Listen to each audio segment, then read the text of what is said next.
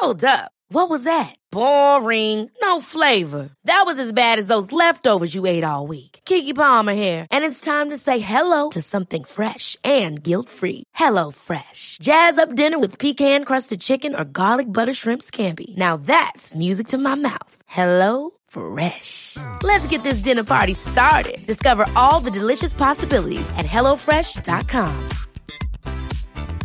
Jewelry isn't a gift you give just once. It's a way to remind your loved one of a beautiful moment every time they see it. Blue Nile can help you find the gift that says how you feel and says it beautifully with expert guidance and a wide assortment of jewelry of the highest quality at the best price. Go to BlueNile.com and experience the convenience of shopping Blue Nile, the original online jeweler since 1999. That's BlueNile.com to find the perfect jewelry gift for any occasion. BlueNile.com. Hola y bienvenidos a Tiny Vampires, un podcast sobre enfermedades, ciencia e insectos chupasangre.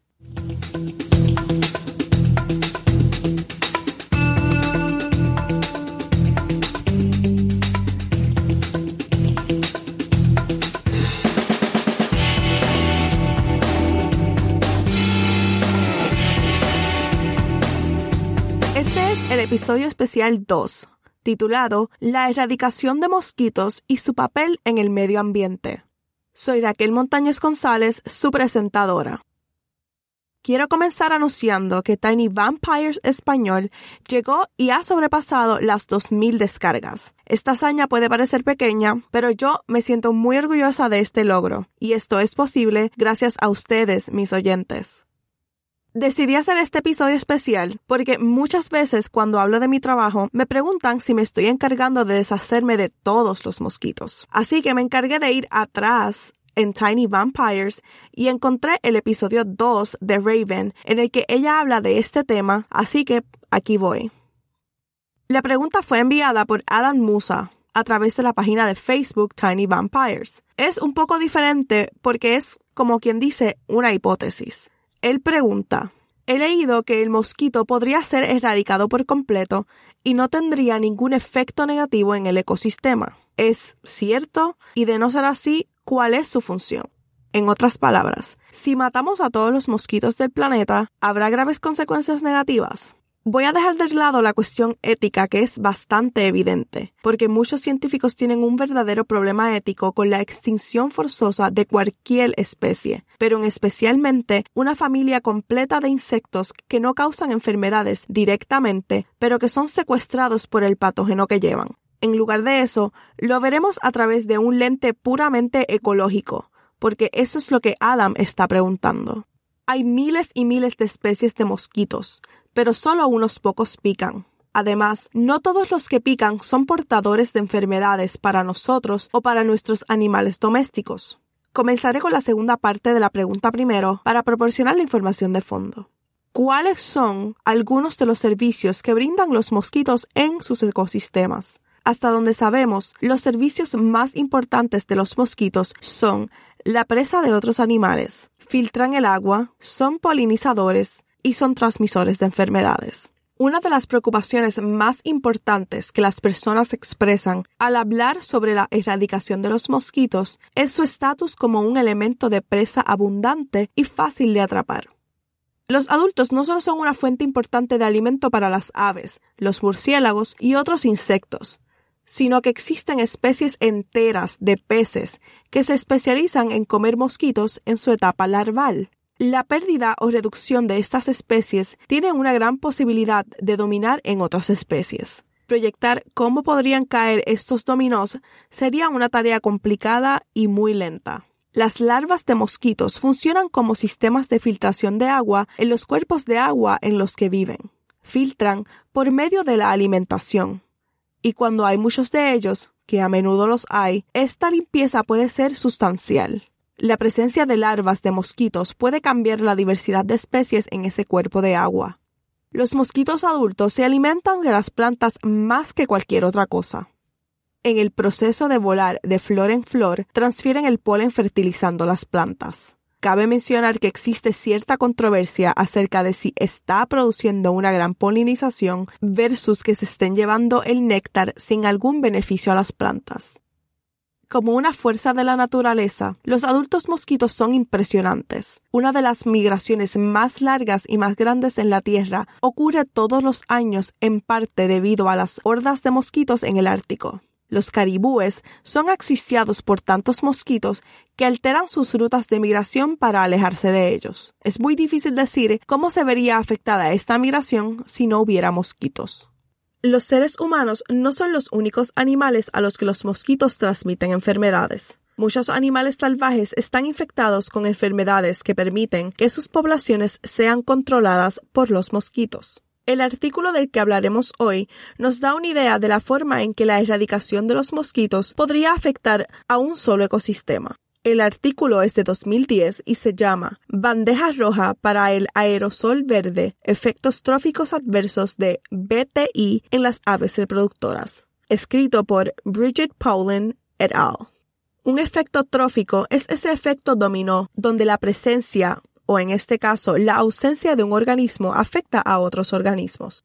BTI es un método de control bacteriano que se utiliza para matar las larvas de mosquitos. Se considera que es respetuoso con el medio ambiente porque hace muy poco o ningún daño a otros insectos acuáticos, vertebrados como los humanos y los peces, o incluso a las plantas.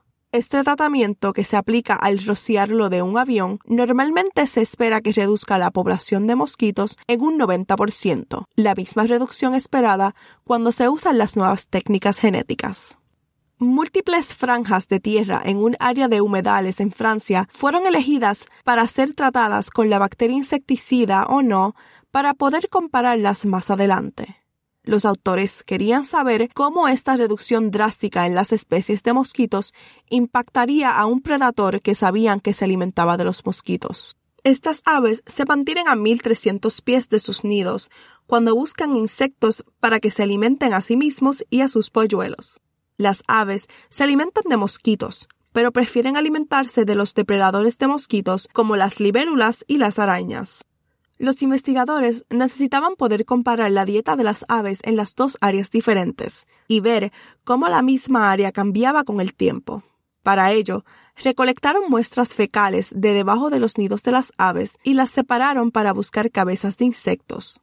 Hicieron esto en ambos sitios durante un año antes de que comenzaran la fumigación en el 2016. Luego, continuaron fumigando desde 2017 a 2009.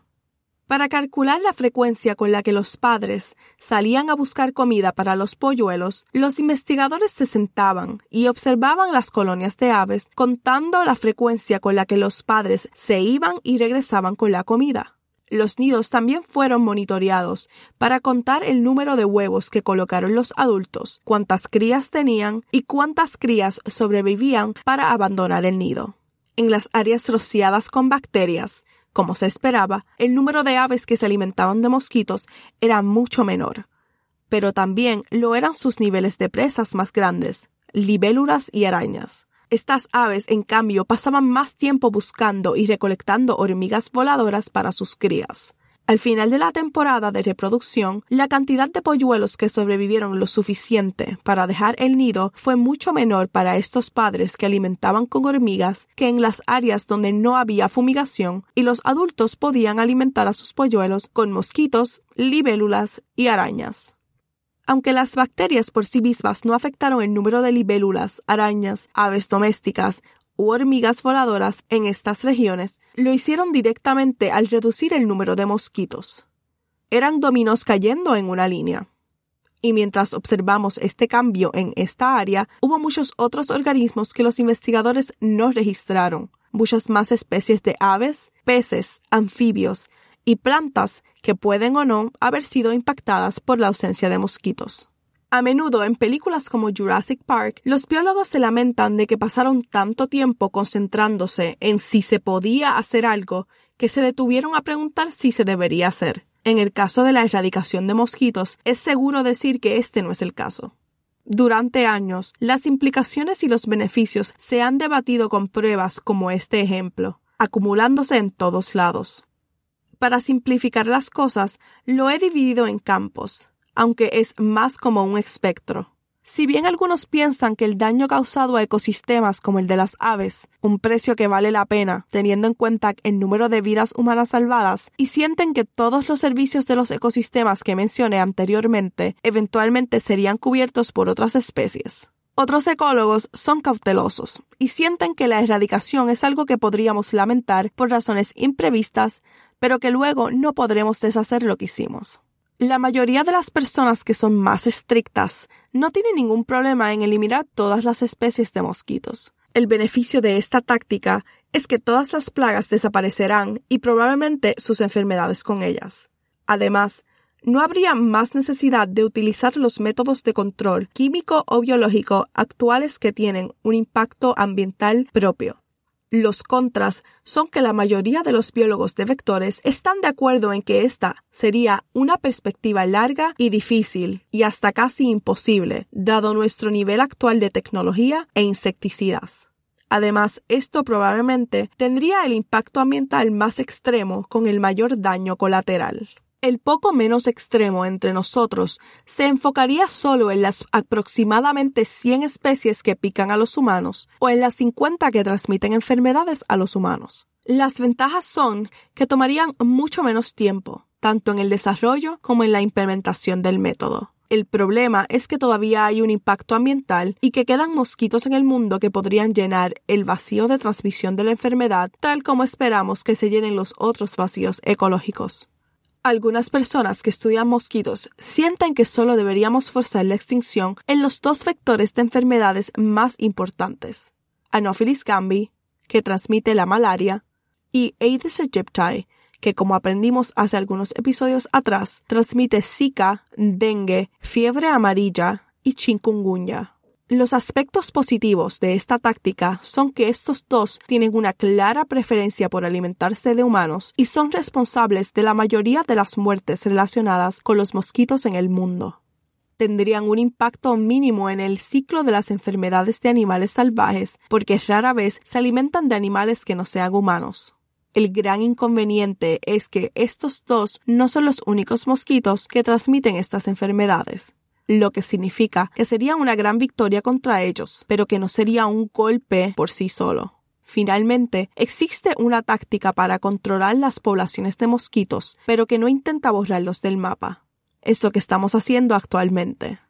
En la columna Pro existe el hecho de que podríamos centrar nuestro tiempo de investigación y los dólares en el patógeno, lo que en realidad causa la enfermedad. Las contras son los millones de personas que actualmente están muriendo de enfermedades transmitidas por mosquitos y la amenaza de enfermedades emergentes como el Zika. También, los métodos de control actuales, como vimos con el control bacteriano utilizado en el artículo de hoy, tienen impactos ambientales propios. En última instancia, no depende de los expertos. En la mayoría de los países, depende del público elegir su liderazgo que tomará estas decisiones. Un ejemplo perfecto de esto fue el voto en los Cayos de Florida en los Estados Unidos. Una compañía de biotecnología trató de liberar mosquitos modificados genéticamente en una isla en un intento por mantener el Zika a raya y obtener más información sobre la efectividad de la técnica para eliminar a una población completa de mosquitos. Los temores sobre la posibilidad de ser picados por un mosquito transgénico llevaron a los isleños a votar en contra de la liberación, pero el condado de Monroe votó a favor de la liberación. Esto significa que el esfuerzo se trasladará a otra ubicación en espera de la aprobación federal. Si usted es uno de los votantes en los Cayos de Florida, ya sabe que la cuestión de la erradicación del mosquito no es solo un experimento mental. Es poco probable que se detenga en Florida. Los votantes a lo largo de la costa del Golfo tendrán que comenzar a pensar en la erradicación del Aedes aegypti como realidad. Si quieres saber más detalles sobre lo que pasó en Florida, puedes ir al episodio 3 titulado Modificación genética de mosquitos en Florida. Espero que hayas encontrado y continúes encontrando este podcast informativo. Recuerden, por favor, revisar y comentar acerca del podcast en cualquiera de las plataformas que estés escuchando. Recuerda que ahora Tiny Vampires Español está en Instagram como Tiny Vampires Esp y puedes realizar preguntas por medio de comentarios o mensajes privados. Juntos hagamos a Tiny Vampires Español crecer. Gracias por escucharme. Soy Raquel Montañez González, estudiante de doctorado de la Universidad de Notre Dame y financiada por el Instituto Nacional de la Salud.